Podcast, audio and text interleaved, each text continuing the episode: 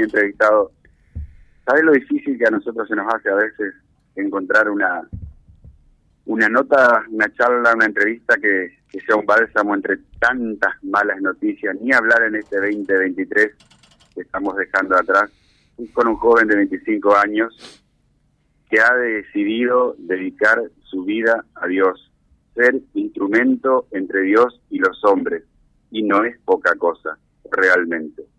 Federico Muchut recibió el diaconado anoche, eh, una ceremonia, tuvo su familia, estamos todos muy felices. Cuando, cuando me pasaban ayer a la tarde esta posibilidad, dije, bueno, va a ser un bálsamo en, en la mañana, entre tantas noticias. Es un placer conocerte personalmente. ¿Cómo estás? Buen día, Silvio. Buen día, José, también y a toda la audiencia. Buen día, buen eh, día. Bien, gracias a Dios. Eh, en este día, después de la ordenación, realmente, como me encontraba ayer, sereno, feliz, eh, tranquilo y bueno, y, con ganas de seguir para adelante después de, de lo de ayer, que es el, el inicio de, de, una nueva etapa en mi vida y de, del servicio de la iglesia. Bueno, eh, ante Dios ya te presentaste y te entregaste. Ahora presentate con la comunidad. A ver, hijo de quién, de qué barrio, qué, podemos saber, que a la gente además le gusta saber. Sí, porque ahí no es tan útil, pero nos gusta saber. Por supuesto, no, no, pero es de donde uno salió, así que con mucho gusto. Bueno, yo soy Federico Muchiut, eh, así sin segundo nombre. Eh, nació en Reconquista, eh, en barrio Sorzón, Reconquista, o sea, de lo que era el Hospital Viejo hacia el fondo, por Newbery eh, mis papás, bueno, son Marcelo Muchiul y Melania Muchen, ella es de, Malabrigo.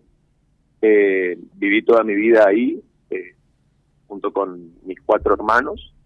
Eh, soy el mayor. Soy el mayor de los cinco, después me siguen dos mujeres y luego dos varones. Y bueno, ni bien finalicé la secundaria, eh, ingresé en el seminario, así que hace ocho años que, ya me fui de, la casa de mi familia y, y estoy en esto, digamos algunos nos han contado que fue el epílogo de un proceso y otros dicen, no, fue un momento que recibí el ganado. ¿Cómo fue lo que Mira, yo creo que hay momentos puntuales así como, como muy importantes, muy fundamentales en la vida de uno, eh, pero después también eh, creo que uno con el tiempo se va dando cuenta que, que toda la vida, digamos, eh, está como hilvanada, está como construida así por Dios que te va que te va cuidando, que te va formando y que también te va eh, hablando, te va llamando a través de tantas personas. Así que yo en este tiempo, digamos que estuve preparándome, también resté mucho con eso eh, y podía ir viendo y dándole gracias a Dios eh, cómo desde chico hasta hasta hoy me ha cuidado y también me ha ido, dando así signos y personas eh, que me, me daban señal de que él estaba conmigo y de que, bueno, que me iba pidiendo esto, de que, de que servir eh, desde el ministerio a la, a la iglesia es lo que, lo que él quiere y la iglesia quiere para mi vida. Y cuando le dijiste a tus viejos, eh, mamá, papá, me voy al seminario, ¿cómo, ¿cómo fue? También seguramente un proceso natural, ¿o no? Sí, sí, sí, sí. Yo creo que todo lo, lo, lo propio así de los sentimientos de cualquier persona, digamos, eh, yo estaba terminando la secundaria, todo el mundo te bombardeaba con la pregunta de que qué ibas a hacer vos el año que viene, qué vas a estudiar. Y bueno, yo hacía más de un año y medio que venía discerniendo para, para esto, para ser cura, digamos, y como que es algo atípico, digamos, no, es, no, es como mis compañeros que intentaron estudiar medicina, kinesiología, esto, lo otro. Entonces yo como que me costaba decirlo a mi viejo por, no sé, por nervios, por vergüenza quizás, pero en el momento que lo hice, eh, allá por finales del 2015, eh, me animé a decirle después de una misa y experimenté una paz grandísima y creo que ellos también. Y bueno, y en el momento que se lo dije, creo que me miraron y mi mamá me parece que dijo algo así como, eh, yo ya sabía, una cosa por el estilo. Así que fue una cosa como de clarificar algo que ya era sabido y no estaba dicho. Qué emoción. José, pues saludar a ustedes, te escucha y te lo sumamos a la charla de ustedes, chicos. Bueno, cómo no. Federico, ¿qué tal? Buen día, ¿eh? Buen día, José. Bueno, eh, esto significa que ya eh, cuando estabas transitando la escuela secundaria, en más o menos ya tenías definido qué querías hacer cuando terminases el ciclo medio. Eh, sí, eh, lo, durante toda la secundaria fui, fui viviendo como varias experiencias, pero desde la mitad en adelante, te diría desde tercer año, finalizando tercer año, esto como que fue tomando más fuerza eh, mi experiencia así de fe cristiana, digamos, ahí en la en catedral, en Reconquista en general, eh, se afianzó muchísimo. Y bueno, ya en cuarto y quinto año eh, yo entré en un proceso específico así de discernimiento de, de mi vocación, digamos, para servir a, a la iglesia. Y entonces estaba llegando a quinto como con varias herramientas y con un camino transitado, así que estaba terminando y había bastante claridad. Federico, eh, eh, por allí se dice uno recibe el llamado de Dios. ¿Ocurrió eso en tu experiencia personal y en tal sentido, cómo lo puedes transmitir? ¿Cómo lo puedes comunicar? Eh, ¿Cómo se puede eh, decir el llamado de Dios fue así, a saber? Eh, bueno, qué, pregunta la tuya, José, ¿no? Muy, muy, muy buena, digamos, muy atinada y muy densa. Eh, mira, sí, Dios eh, llama, Dios habla, Dios está con nosotros y es la experiencia que tiene eh, cada creyente de, de, poder experimentar en su vida la presencia de Dios que, que nos acompaña, que eh, para aquellos que lo han encontrado saben que es lo mejor y lo más hermoso que nos puede pasar y para aquellos que no lo han encontrado todavía, de, seguro que lo estamos buscando sin saberlo. Y bueno, mi experiencia es que eso, yo cuando con mi familia eh, siempre, digamos, fui a participar en la, en la iglesia y fui teniendo esta experiencia. Pero después a los 15 años tuve una experiencia así personal de, encuentro con él en, en una de las acampadas de Malabrigo, seguramente te acordarás que, que se hacían, digamos, las acampadas espirituales. Y a partir de ahí como que mi vida cambió y ahí pude experimentar así la presencia contundente y de, de, su amor, de, de, su cuidado para conmigo. Y entonces a, a, partir de eso como que se fueron movilizando un montón de cosas en mi vida se encendió en mí como un fuego, una necesidad de, seguir buscándolo, de seguir encontrándolo y de seguir dándome. Y entonces yo digo que Dios eh, sí nos llama, nos llama a ser sus hijos, nos, nos llama para darnos su amor y nos llama a servir eh, y siempre es eh, a través de personas y de situaciones concretas. Por eso, si me permitís, yo quisiera decir, digamos, que Dios me llamó por medio de su iglesia, porque yo tengo bien presente, bien en claro, que hasta el día de hoy, después de tantos años, los nombres, los rostros y las situaciones concretas de personas que, que a mí me transmitieron la presencia de Dios y de que a mí me fueron también eh, marcando como el camino de por dónde iba mi vida. Y entonces a la pregunta que tiene mucho que ver con la pregunta que Silvio hacía antes, eh, yo recuerdo muy bien que después de haber hecho esta acampada ya por el 2014, si no me equivoco, eh, yo participé en una misión y en Nicanor Molina, y yo estoy absolutamente seguro que lo compartido con esas personas, eh, con una familia en particular, con dos ancianitos, con lo que viví en esos días, eso fue movilizando mi corazón. Y ahí fue donde Dios me fue hablando, a través de esas personas, a través de sus alegrías, de sus sufrimientos, y a lo largo de estos ocho años en situaciones como esa, Dios me fue diciendo en el corazón, eh, por acá va la cosa, te quiero acá, la iglesia te quiere acá, eh, vos estás para esto.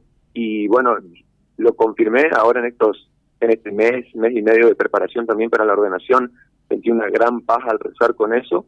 Y bueno, y ayer cuando me ordené, eh, me ordenaron, como, como se diga, eh, la verdad que volví a sentir lo mismo. Y, al, y les decía a la gente anoche que cuando les daba la comunión, eh, en la fila de las personas que, a las que le iba dando, no había una sola persona desconocida, en el sentido de que me encontraba con los miembros de esta familia grande que es nuestra iglesia y con esas personas eh, buenas y santas que, que Dios puso en mi camino para, para ir mostrándome por dónde ir. ¿Y hubo alguna persona en sí, dentro o fuera de, la, eh, de, lo, de lo que es un poco la, eh, la, jerarquía eclesial, que, que, que, te ayudó, que te orientó, que, que fue el que te marcó el camino? Eh, uh, José, sí, son, no sé, tantísimas personas, digamos, o sea... Sí, pero hay una, O, o, o, dos nada más que son las que te marcan, ¿no? Sí, sí, sí, sí, absolutamente. Mirá, eh, cura y no cura, religiosas y no religiosas, laicos, pero en primer lugar, aquí, o sea, mi vida familiar, yo le doy gracias a Dios por la familia que me regaló, por mis padres, por mis hermanos, porque lo que yo soy hoy es gracias a ellos y una persona así que para mí eh, me ha marcado, digamos, desde el inicio de mi vida y, y que para mí es una santa, digamos, y una mártir, fue mi abuela materna, digamos, eh, ya fallecida, digamos, que me ha hecho muchísimo bien en mi vida, digamos, eh, y que hasta el día de hoy, me, con 25 años, me sigue marcando, ¿no? Y después en el en el camino, digamos, más allá de la familia, eh, Dios ha puesto a personas muy buenas. Eh, yo, personalmente, el discernimiento vocacional eh, pude hacerlo con el padre Carlos de Justi, que en este momento se encuentra en Vera, que cuando yo tomé la comunión, él era párroco de la catedral y, y bueno, me conoce desde ese momento y siempre me acompañó y bueno, fue a él con al que fui con mis inquietudes también en aquel momento de adolescente, digamos, como buscando eh, a ver padre para dónde dónde va la cosa y él ha sido también para mí un padre y me, ha acompañado muchísimo. Eh, y después ya te digo a lo largo de, estos ocho años eh, Dios no no se reserva sería en manifestar su presencia y, su cuidado con uno a través de tantas personas que la verdad que ahora no se me viene una en concreto y creo que traicionaría si, si menciono a una porque son un montón digo. Pero sabes qué mira como nadie los conoce y ni yo sé los sus nombres te digo esto, esa, esa misión que hicimos en Nicanor Molinas ya en el 2014, a mí me tocó ir de Nicanor Molinas un, poco más hacia el oeste, a un barrio un poco más humilde, y cuando estábamos volviendo con mi compañero de misión, eh, vimos así en el, eh, hacia el lado sur, digamos, un campo, y había un, un pequeño ranchito metido en el medio del campo, y mi compañero que era bien atrevido me dice, bueno, vamos a entrar, y esquivamos los perros, digamos, no, no, no nos mordieron, y entramos y nos encontramos con un anciano, con un matrimonio, digamos, de ancianos venidos de Santiago del Estero, que vivían acá desde hacía varios años y que el dueño del campo le había dado un pedacito de tierra para que ellos vivan ahí y el hombre trabajaba la tierra, ¿no? Y yo tengo bien, eh, para mí es una certeza, digamos, de que ese fue un momento eh, grandioso en mi vida, el momento de compartir con esos abuelos que no sé ni su nombre y probablemente ya no estén ni vivos.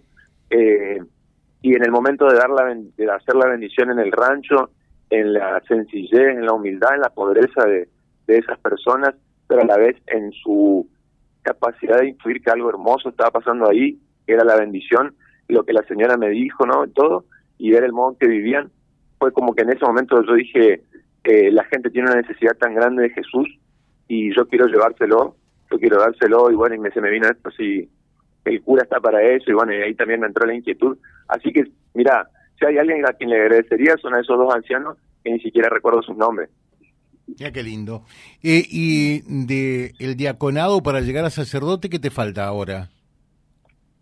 Ahora, eh, esperar nomás, ejercer el ministerio diaconal eh, por, por un tiempo, eh, que no es poca cosa, que es una cosa hermosa y, desafiante, como dijo el obispo ayer, hasta, hasta dramática porque es dar la vida.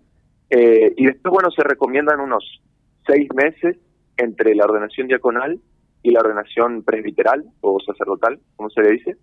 Eh, así que sería ese tiempo, digamos, de transición entre, entre una y otra ordenación. Así que, bueno, el año que viene, más pronto que tarde, supongo que podremos volver a comunicarnos por, por esta razón.